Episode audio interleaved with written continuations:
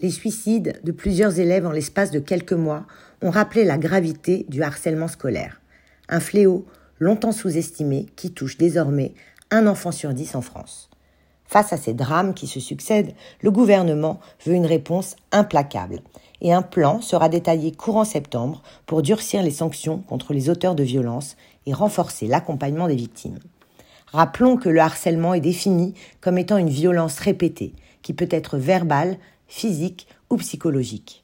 À l'école, elle est le fait d'un ou de plusieurs élèves qui se fondent sur le rejet de la différence et sur la stigmatisation de certaines caractéristiques d'une personne qui ne peut se défendre. L'apparence physique, le sexe, le handicap. Ce rapport de force et de domination, ainsi que la régularité des agressions dans le temps, participent à l'isolement de la victime. Alors jusqu'ici, quelle procédure est mise en place pour les élèves victimes de harcèlement?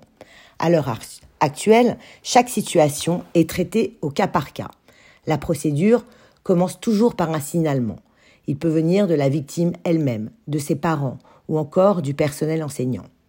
En parallèle, deux plateformes téléphoniques ont été créées pour orienter et signaler des cas, et ces plateformes vont directement alerter les établissements. Pour les parents et les enseignants, la première étape consiste à recueillir la parole de l'élève victime, le rassurer et le mettre en confiance. L'information remonte alors jusqu'au chef d'établissement, puis des entretiens séparés avec l'élève victime, l'auteur du harcèlement, des témoins des faits, mais aussi les parents des élèves concernés s'organisent. Dans le meilleur des cas, les élèves et les parents adhèrent à la méthode et la situation se débloque d'elle-même. Mais tous les cas de harcèlement ne se règlent pas aussi facilement. Et l'élève victime doit pouvoir vivre sa scolarité en toute sécurité. Un suivi de la situation doit alors se poursuivre.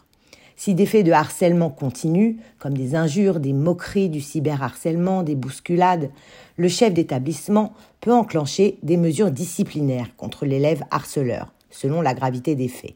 Ces sanctions peuvent aller du simple avertissement au blâme jusqu'à la procédure d'exclusion temporaire ou définitive.